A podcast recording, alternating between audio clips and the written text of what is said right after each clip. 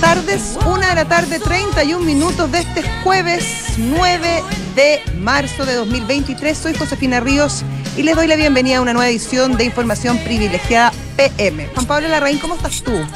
Hola José, ¿cómo te va? Lo más bien, pues ya ti. Buena canción, ¿eh? Ya Muy- no, muy pues, coyun- ¿ah? Muy coyuntural la canción, muy bien. Sí, sí, fue. mm, eh, Yo pensé que nos ibas a sorprender con la coreografía. Eh, es que bueno, podría haber sido. Si hubieses venido, te hubiese hecho el baile. Cuidado, que, cuidado que dejó todo botado de. Bueno, ya sabes, ya sabes. Oye, ya no. eh, ayer en la, mientras hacíamos el programa con Fernando Zavala, supimos de la noticia, la Cámara de Diputados rechazaba el proyecto de reforma tributaria, una derrota gigantesca para el gobierno, muy sorpresiva. Eh, aunque no tan sorpresiva, eh, la verdad que habían indicios, la verdad, de que esto podía suceder, suceder. De hecho, el día anterior, el martes, ya habían señales y el miércoles en la mañana eh, había cierto nerviosismo respecto a qué podía suceder. Una reforma muy importante que si bien hubo una discusión larga de ocho meses y se introdujeron eh, indicaciones desde la oposición aseguran que nunca se les oyó lo suficiente, que nunca se quiso transar en asuntos sustanciales y que ellos avisaron desde el comienzo que iban a votar en contra porque les parecía un mal proyecto. El, pre- el ministro Marcel ayer en la tarde muy enojado culpó a, mm, a los a gente que había mal informado, a lobistas, dijo que estarían celebrando los elusores, los, eva- los evasores, eh, se refirió en, en términos bastante despectivos de, de los altos contribuyentes. Eh, hizo poco mea culpa respecto a cómo fue tramitado el proyecto y además eh, que siento yo, eh, eh, querido señor director, que... Juan Pablo. sí, Juan Pablo, pero señor director también que, mm, que la verdad que dio un paso bien complicado eh, el ministro en cuanto a cómo van a ejercer las relaciones con el, con el Parlamento más adelante y además con el sector privado. Recordemos que eh, las autoridades de gobierno, sobre todo pensando en las económicas, eh, debieran trabajar bastante alineado con el sector privado, sobre todo en temas tan importantes. Y además, eh, culpando a la derecha, hoy en la mañana se unieron otras ministras culpando incluso al- directamente al expresidente Piñera, que uno ya decía, "Uy, ¿qué tiene que ver Piñera en este, en este baile? Pero bueno, culpan al presidente Piñera porque por este cambio de, de tono en la derecha, pero, mm, pero la verdad que con pocas propuestas alternativas. Eh, y yo siento que si tú tienes un programa adelante y le estás pidiendo un esfuerzo tan importante a los contribuyentes como el que exigía esta reforma en particular, que era efectivamente un- una subida de impuestos muy notoria y muy complicada para los contribuyentes sin nada cambio. Porque yo no he visto ningún proyecto de modernización del Estado, eh, ningún proyecto de hacer más eficientes los procesos, eh, de, de incluso de ahorro por parte del Estado. El, Estado acaba de reajustar a sus funcionarios públicos un 12% sus sueldos. Recién en enero, 25 mil nuevos empleos se ofrecieron en el sector público. Entonces, cuando tú le estás pidiendo un esfuerzo tan importante al sector privado, eh, a lo menos debiera ir aparejado con un esfuerzo del Estado, pienso yo.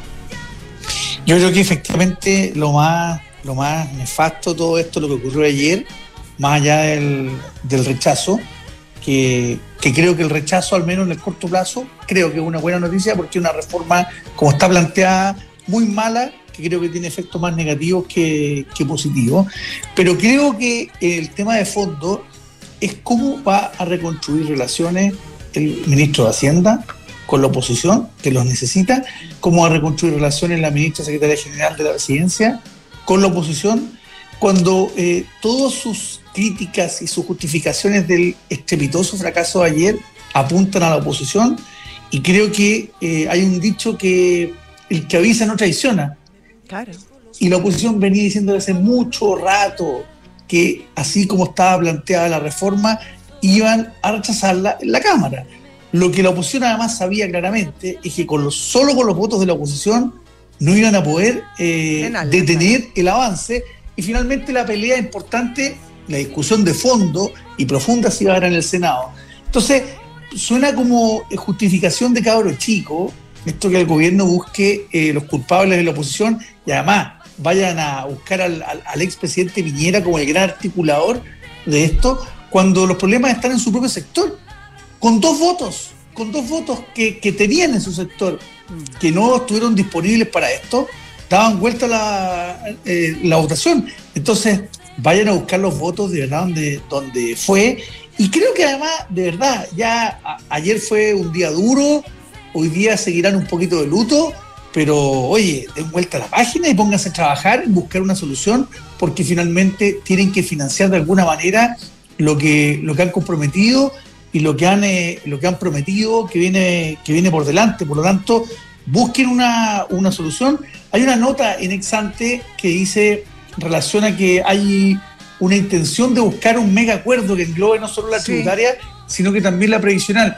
Yo creo que la única persona ayer del oficialismo que estuvo a la altura, fíjate que fue el presidente, cuando, a pesar de mostrar su molestia con lo que ocurrió, dijo voy a tender una mano a la oposición para que reflexionen y para que nosotros reflexionemos de lo que ocurrió ayer.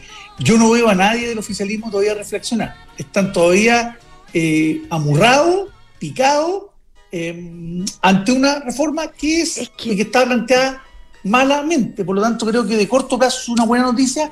Sí creo que es una noticia de, de, largo plazo mala a la que hay que buscarle una solución. Ahora, lo que pasa es que es muy fuerte para el gobierno, porque piensa que ya se rechazó el proyecto de constitución que les daba las bases para constituir eh, un gobierno y un país como ellos se lo imaginaban. El rechazo fue gigantesco a, a esa propuesta y ellos, bueno, se enfocaron luego en sacar adelante su programa. Programa que no van a poder llevar a cabo si es que no cuentan con los fondos para hacerlo. Por lo tanto, que se les caiga eh, en esta instancia, además, tan, tan, tan pronto la reforma tributaria.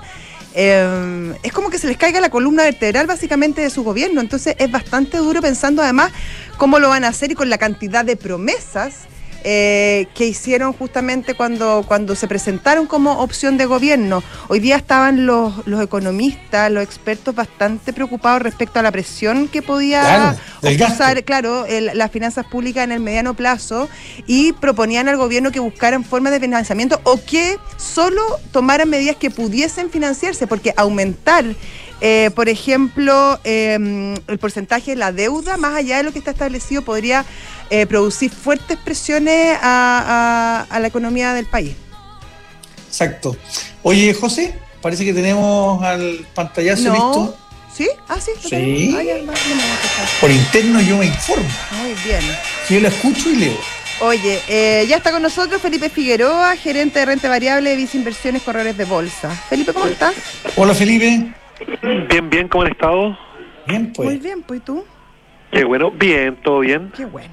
En términos de mercado, un día tranquilo en volúmenes. Solo 37 mil millones de pesos transados. Eh, los mayores volúmenes los estamos viendo en Soquimich hoy día con 11 mil millones de pesos transados. Hay una fuerza vendedora ahí, ¿no? Eh, Felipe en Soquimich viene cayendo hace sí. rato. Pero es el sector, eh, uno mira al mal y más acá afuera. Felipe, te oyes como raro. A como ver, robot. Uno mira, uno observa. ¿Me no. escuchan ahí? Bien. Es que te oímos, pero una cosa especial. ¿Y ahora? no, no. Lo mismo. Te van, si a, llam corta, te van a llamar de nuevo.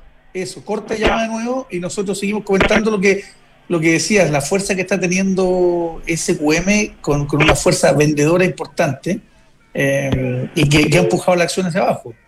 Claro. Oye, Fíjate que, José, la acción llegó a estar en, eh, en 100 mil pesos ¿ah? Y hoy está en 65 mil 900 pesos, hoy día está cayendo 1,78%. Ahora, el peso, fíjate que hoy probablemente está pesando menos que otros días porque el INSA está en terreno positivo bastante sólido, está en un 0,55 subiendo. Sí. Aunque la más chanzada igual es SQMB. Oye, y en Estados Unidos la cosa también, eh, la, la, están las bolsas en azules, 0,25, el Dow Jones el Standard Poor's sube poquito, 0,1 y el Nasdaq 0,60. Esto sobre todo respondiendo a los informes de, de, solu, de, solicitudes de subsidios de desempleo que superaron las expectativas de los analistas. Ya estamos acá con Felipe Figueroa de nuevo. Felipe, ¿cómo estás? Ahí. Sí, ahora Ahí estamos sí, bien, ¿no? Perfecto. Bien, Felipe. Súper, como avión. Impecable. No, mire, en general el, el mercado ha estado, ha sido un día de bajo volumen, como le venía comentando, ha estado tranquilo, eh, ha sido una buena semana para los sectores, por ejemplo, el sector eléctrico que ha recuperado bastante esta semana y también ha sido una buena semana para los sectores más ligados al real estate. ¿Por qué? Principalmente el dato de, IPC bajo que conocimos de 0,1, menos 0,1, sorprendió, sorprendió al mercado y eso ayuda a ver que va a ser más efectiva la, la caída de la TPM hace mediados de año, si bien hay algunas corrientes un poco más cautas porque el IPC subyacente fue alto, fue 0,7. Pero de todas formas es positivo, se ve que, que ya se ve más posible una, una caída, nosotros estamos esperando una caída en la, tasa política monetaria en Chile ya hacia julio hacia adelante y estamos esperando cerrar este año una tasa de política monetaria más cercana al, 8%. Por otro lado tenemos la FED que fue bastante más agresiva, eh, los dichos de Bauer, frente a, hacer una subida más agresiva y, cerrar este año con una tasa política monetaria en Estados Unidos cercana al 5,5 o sobre el 5,5. Eso igual ha hecho corregir un poco el mercado norteamericano, eh, los activos de riesgo, las tecnológicas han corregido, el Nasdaq también corrigió por esa por esa visión y eso también eh, ha ayudado al dólar que tuvo un pequeño rally, después el, hemos tenido también datos mixtos en el dólar. De todas formas, nosotros, como les hemos comentado en otras oportunidades, nosotros estos niveles actuales de dólar los estamos viendo incluso como oportunidad de compra. Si bien tuvimos la, noticia de, la reforma tributaria ayer, todavía se ven eh, riesgos políticos en el corto plazo.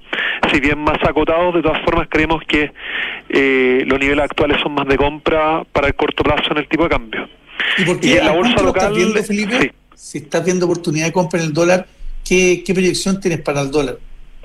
Nosotros hacia finales de año tenemos un dólar más cercano a niveles de 860. Perfecto. interesante. Y en el corto plazo y en el corto plazo estamos actualmente en un canal que va desde los 780 por abajo, que es prácticamente el mínimo, y 810 por arriba, pero todo lo que es eh, de corto plazo, los niveles actuales nosotros estamos recomendando comprar dólares a este precio es un poco para el corto plazo. Y en la bolsa local, eh, ah, como les comentaba, han andado ciertos sectores muy bien. Lamentablemente estábamos comentando lo de Sokimich, obviamente ha estado corrigiendo el precio del lirio afuera, si bien la compañía, como comentamos la semana pasada, reportó resultados históricos, pero lamentablemente cuando los commodities corrigen, independientemente de que los resultados de la compañía sean positivos, empiezan a caer las compañías que siguen ese commodity. Podemos ver que no es algo aislado, Albert Marley también ha corregido más o menos en la misma proporción que ha corregido Sokimich. Entonces algo sectorial y lamentablemente vamos a estar, el papel se va a estar moviendo de acuerdo a cómo siga el precio del lirio de manera internacional. Estupendo, muy completo Felipe Figueroa, muchas gracias. Que esté muy bien, gracias. Hasta luego. Adiós Felipe, suerte. Felipe Figueroa, gerente de renta variable de Vice Inversiones Corredores de Bolsa. Y en 2022 PwC ha sido elegida nuevamente como líder mundial en M&A por número de transacciones. Conoce el equipo de Deals y M&A en PwC Chile y sus servicios en pwc.cl. Bueno, tienes operaciones en todo el país y buscas soluciones de movilidad para tus colaboradores. Bueno, el leasing operativo de EconoRent te entrega la mejor solución ya que cuenta con servicios técnicos con talleres propios y una amplia cobertura nacional. Asesórate por expertos y cotiza con EconoRent, que es mejor tarifa y mejor servicio. Con Peugeot solo deberás preocuparte de conducir. Landtrek maneja el resto. Vuelve a la ciudad con la camioneta del León y prepárate para la tracción en todos tus terrenos con su capacidad de carga de hasta una tonelada y tres de arrastre, cámara 360 y pantalla touch de 10. Cotiza la tuya en peyo.cl y comienza marzo con la camioneta del León. Bueno, si estás buscando invertir en una propiedad, hazlo a ojos cerrados con Almagro Departamentos con excelentes terminaciones, alta demanda de arrendatarios y 45 años de trayectoria que lo respaldan. Encuentra todos los proyectos de inversión en almagro.cl slash inversión. Y vuelve a caer hoy el dólar, lo tenemos en este momento en 7.98 y muchos pensarán, como recomendaba además Felipe Figueroa, que es un buen momento de comprar. Em, para hacerlo yo les recomiendo Mercado G, es rápido, es fácil, lo puedes hacer desde tu propio celular en apenas unos segundos. Puedes incluso abrir la cuenta desde tu celular en el lugar donde estés y comprar los dólares al precio más barato del mercado chileno, tan solo 0,26 pesos por dólar. Aprovecha el beneficio además de un 10% extra en tu cuenta. Ingresa a www.mercadog.com y nuestros expertos te ayudarán. Y la Scrambler Ducati que desde hace unos años ha sido una sensación, el modelo 803 centímetros cúbicos con todo el look vintage y tecnología moderna y hondera y juvenil está en promoción, están con un precio realmente atractivo para quienes lo compran con financiamiento. Están las últimas unidades disponibles. Y ya está con nosotros al teléfono nuestro invitado. Eh, se trata de tu mm, tocayo, Juan Pablo Suet, pues. presidente de la Multigremial Nacional. ¿Qué tal, Juan Pablo? ¿Cómo estás? Hola, Josefina. Hola, Juan Pablo. ¿Cómo están? Hola, hola Juan Pablo. ¿Cómo estás? Todo bien, todo muy bien. Contento, me imagino. Ayer leía un tuit tuyo diciendo que habías sido muy aplicado y habías mandado muchas minutas y muchos informes a todos los diputados para explicarles por qué eh, la reforma tributaria era anti-pyme. Eh, después el, ministro estuvo justamente apuntando a estos, a estos lobbies. Eh, ¿Te sientes responsable? no sé si responsable del rechazo, pero sí creo que el ministro ayer en caliente dio declaraciones bastante desafortunadas. Obviamente nos trató de lobista a presidentes de, gremios eh, que solamente estábamos haciendo nuestra pega. Eh, la minuta que efectivamente yo mandé a todos los diputados a las 9 de la mañana eh, no era una minuta pidiendo por favor que la rechazaran porque sí, tenía 22 puntos, artículo por artículo, con todas las explicaciones de por qué esta reforma era mala para las pymes y también se hacía cargo de, de, desmentir al ministro de que aquí había habido diálogo, el ministro estaba al tanto de estos 22 puntos hace seis meses, eh, desde hace cinco meses que no nos recibían en el ministerio y no querían tocar estos puntos, por lo tanto, la verdad es que fue un sabor bastante amargo el que nos dejó esta reforma tributaria en términos de diálogo y en términos realmente de ver cómo las autoridades, desde el ministro de Hacienda, el ministro de Economía, entienden poco del mundo de las pymes y los emprendedores porque quiero, quiero creer que es por falta de conocimiento más que por querer perjudicarla. ¿Y de verdad crees, crees que el ministro de Hacienda y sobre todo Economía, que están que está más cerca del mundo de ustedes, eh, desconozca el tema? Es que, por ejemplo, por, eh, desconocen el tema de cómo funcionan realmente las pymes. Ponte tú, eh, Jackson, Grau y el propio ministro Marcel dijeron que eh, las pymes eh, iban a perder el beneficio de pagar gradualmente el próximo año un 13%, el siguiente un 20% para llegar al 25% de impuesto de primera categoría. ¿ya? Pero eso es desconocer totalmente cómo funciona el mundo de las pymes, porque en promedio el dueño de una pyme paga un 7 a un 10% de impuesto a la renta final global complementario, el 25% de un crédito y todos los años piden devoluciones.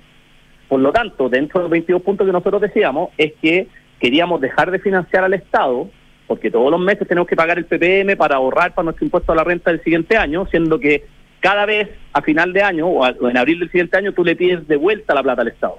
Entonces, el ministro de Hacienda, el ministro de Economía, eh, supieran cómo funcionan las pymes, supieran quiénes están detrás de las pymes, los emprendedores, entenderían que los dueños de las pymes no pagan un 25%, todos los años piden devolución y que efectivamente el hecho de que eh, suba el próximo año 25% inmediatamente, como va a suceder, y no gradualmente, al final lo que nosotros decíamos se estaba haciendo cargo de un problema, pero por dos años, transitoriamente, lo que nosotros queríamos era una solución permanente. Ahí tú tienes un desconocimiento importante. Otro desconocimiento es el tratamiento de empresas familiares. Las normas anti-ilusión, porque ayer el propio presidente de la República, el ministro de Hacienda, habló, habló de que habían ganado los evasores y un tono bastante beligerante. Eh, poco entienden y sí logramos, por ejemplo, eh, trabajarlo con el ministro Arenas, con el subsecretario Alejandro Mí, con el gobierno de la presidenta Bachelet, hacer entender que las pymes son empresas familiares, que una microempresa el primero que le da pega es al hijo, a la señora, los almacenes son empresas familiares y muchas de estas normas ante ilusión podían dejar fuera de la clasificación de pymes solamente por tener contratado un cónyuge o un familiar, no obviamente no iban a ser todos los casos, pero eran normas ante ilusión que se prestaban para la interpretación de impuestos internos y que te podían caer encima.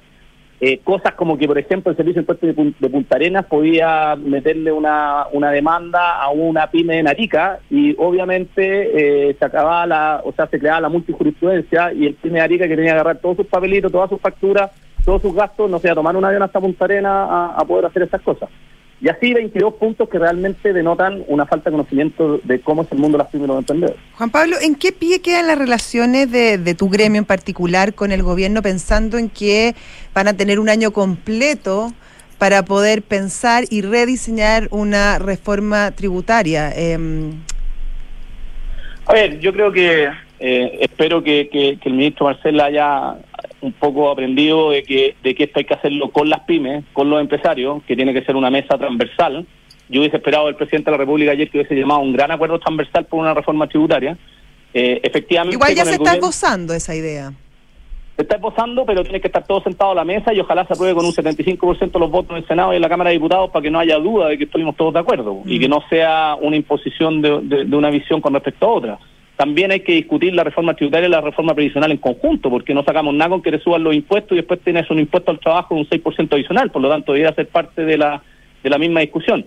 ¿En qué posición quedamos? La verdad es que eh, nosotros siempre hemos, hemos sido súper críticos cuando se afecta al mundo de las pymes y los emprendedores, porque poco se conoce del mismo, porque, porque en el caso del ministro Marcel, el ministro Grauque, que todos son grandes empresas, algunos políticos todavía hablan del multiroot, que era una forma de ilusión que se acabó en el gobierno de la presidenta Bachelet, la reforma del 2014. Entonces, la verdad es que eh, cuando uno empieza a escuchar estos discursos más ideológicos y poco técnicos, eh, no hay mucho donde discutir. Ayer el propio ministro Marcel, dando cuenta cosas en la sala que eran absolutamente incorrectas en términos de en términos de PYME, en términos de multiroot, en términos de evasión. Entonces yo creo que aquí lo primero que tiene que primar es poner paño frío, bajar el tono de la conversación, eh, y, tratar de lograr un acuerdo donde se vote masivamente o se vote con la gran mayoría de los votos en la Cámara de Diputados y en el Senado para que no haya duda de que fue una reforma pro crecimiento, pro empleo y pro pyme. Oye, Juan Pablo, ¿y tú crees que al final, que a lo mejor, aunque le falló, pero fue una estrategia de Hacienda y de la, y las Express en el sentido de pasar rapidito por la Cámara, donde creían tener los votos y sabían que la discusión de fondo y donde iban a tener que arreglar los proyectos, llegar a acuerdos era en el Senado y que, y que al final no le resultó eso? O sea, yo creo que ese, ese análisis es absolutamente correcto. Nosotros teníamos cero esperanza de que en la Cámara de Diputados se pudiera frenar algo, se pudiera discutir algo y sobre todo en particular. Esto también hay que reconocer que era la idea de legislar y nosotros ya estábamos entregados que teníamos que los 22 puntos íbamos a tener que ir a votarlos en particular y ir a, ir a echarlos para abajo probablemente en el Senado. Aquí el gobierno ha tratado de de tirar la culpa a, los lobistas, que fuimos los, dirigentes de gremios que, mandamos estas minutas, eh, ha tratado de tirar la culpa a la, derecha, pero pero eh, todos los todos los números y todos los datos confirman de que al final no hubo una, una, una alineación de, de, de los diputados oficialistas para para poder aprobar algo de Pero Juan Pablo, en esta en, eh, siguiendo esta línea, ¿no habría sido quizás, y te lo pregunto, mejor pensando en la discusión y también en, la, certidumbre jurídica que finalmente se hubiese aprobado en la Cámara de Diputados y que hubiese pasado al Senado y ahí discutir punto por punto eh, eh, las distintas normas que establecía este proyecto? Para nosotros la respuesta es categóricamente no. ¿Por qué? Eh, primero, por, palabras del propio presidente de la República, que habiendo rechazado varias veces ideas de legislar, él, él mismo decía que la posibilidad de cambiar los proyectos de ley una vez que se aprueba la, idea de legislar en, en la discusión en particular es muy baja. Por lo tanto, de los 22 puntos que nosotros no íbamos a avanzar, era imposible que, no, que, que, nos consideraran todos los puntos. Eh, y segundo, que yo creo que aquí habían temas, llevo yo ya llevo una reforma importante en el cuerpo que fue la de Bachelet, más otra que hizo Piñera, eh, y uno se da cuenta de que esto es una negociación. Entonces al final te iban a canjear el impuesto al patrimonio por una norma ilusión que podía afectar a las pymes y no iban a meter en el mismo saco a todos. Entonces eh, para nosotros el proyecto venía mal hecho, venía, venía, venía con muchos problemas y era muy, muy difícil que se corrigiera gran parte de ese proyecto y, y, y en ese sentido todas las declaraciones que hemos dado nosotros es que si se necesita una reforma tributaria, que gastemos bien también, que sea una reforma tributaria consensuada, eh, y que partamos desde cero, que yo creo que es lo que corresponde. Y, bueno, y a pesar de lo del exabrupto ayer, que es una manera suave probablemente de llamarlo lo que a las declaraciones del ministro, eh, y a pesar de que ustedes dicen que no pudieron hablar con él en cinco meses, ¿están disponibles para desde el minuto uno para, para hablar del tema en profundidad y buscar resolución? Absolutamente. De hecho, yo le escribí por WhatsApp ayer al ministro Marcel, le dije que, que, que partiéramos desde cero, que esta vez, por favor, escuchar a las pymes, eh, nosotros sí estuvimos sentados en la mesa tres meses con Hacienda hasta que se cortaron las conversaciones porque no nos dieron respuesta a estos 22 puntos y después no nos recibieron más. Eh, pero, pero efectivamente, hoy día nosotros mandamos una carta al Mercurio diciendo de que consensuemos y dialoguemos una, una reforma ¿Y le contestó el ministro el WhatsApp? Lo leyó por lo menos. Ah, ya, pero lo dejó, en, lo dejó en visto. ¿Ah? lo, lo, lo, leyó, me contestó, me contestó, me contestó en muy buenos términos, tengo la mejor impresión Ah, ¿te contestó? Ya, ¿y qué, te contestó? No, no, no, son conversaciones privadas. Yo lo único estoy... pero de temas públicos, muy importantes para todos. sí, pero yo lo único que estoy diciendo es que yo sí le dije al ministro que estábamos disponibles para trabajar en una reforma tributaria. Eh, ayer también hablé con el presidente de la CPC para decirle lo mismo, que, efectivamente acá tenemos que sentarnos todos en la mesa, los grandes, los chicos, los políticos, para poder llegar a un acuerdo. Y, y al final de cuentas, esto entre la reforma tributaria la reforma de pensiones, el proceso constitucional, eh, yo creo que el país ya está cansado de todavía tener pendientes a futuro que pueden afectar la inversión, que pueden afectar el crecimiento y nosotros somos conscientes que mientras más rápido salgamos de una reforma tributaria bien hecha y consensuada, mejor va a ser para las expectativas económicas del país. Muchísimas gracias Juan Pablo Suet, presidente de la Multigremial Nacional, por esta entrevista. Gracias Juan Pablo, que te Hasta bien, luego. Chao, que estén bien, un abrazo. Nos vemos. Chao. Adiós. Y Santander hoy eh, nos sorprende con una cuenta corriente en dólares que puedes contratar en solo tres clics. Así es fácil es manejar tus dólares. Contrátala 100% online en santander.cl. Bueno, y tú sabes que ahora puedes pagar en restaurantes con un código QR sin tocar plata, sin tocar máquinas, sin tocar POS. Comparte libros con descuentos, cargar tu celular, aceptar todas las tarjetas en tu negocio, cobrar con link de pago. Es de las tantas alternativas que ofrece Mercado Pago, la fintech más grande de Latinoamérica. Oye, hasta pagar en los supermercados. Lo estuvimos el miércoles hablando de eso. Con la alianza con SMU. Sí, con SMU. Sí, muy, pues muy buena lo cosa. escuché, lo Sí. escuché. Book, un software integral de gestión de personas que te permite llevar la felicidad de tus colaboradores al siguiente nivel, automatizando todos los procesos administrativos en una misma plataforma. Súmate, en la, súmate a la experiencia Book y crea un lugar de trabajo más feliz. Visita bookpelargauca.cl. Yo me despido a usted, señor director. Un gusto. Sí, pues como yo también me despido, despidamos los dos. Ya fue. Que esté muy bien. Nos vemos, chao.